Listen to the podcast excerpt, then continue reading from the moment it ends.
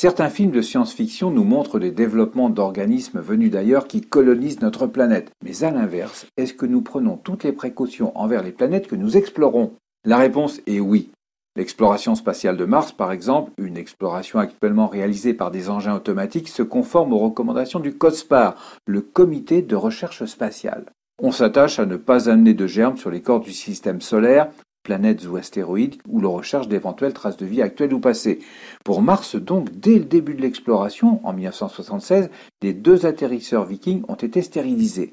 Depuis, les normes ont évolué car les conditions de vie sur Mars sont tellement inhospitalières que seuls des engins qui pénètrent dans des régions dites spéciales doivent être stérilisés par la chaleur. Mais stériliser entièrement un rover dans une étuve à 125 degrés pendant plusieurs heures est impossible. Donc on intègre des sous-ensembles qui sont aseptisés selon leur utilisation et leur emplacement. Et pour les composants ne résistant pas à la chaleur, il reste des moyens de nettoyage mécanique, chimique ou par rayonnement. Mais est-ce que ces règles de protection vont s'appliquer à l'homme lorsqu'il va débarquer sur Mars? Oui, bien sûr, mais vous ne pouvez pas stériliser l'humain comme on le fait pour le matériel.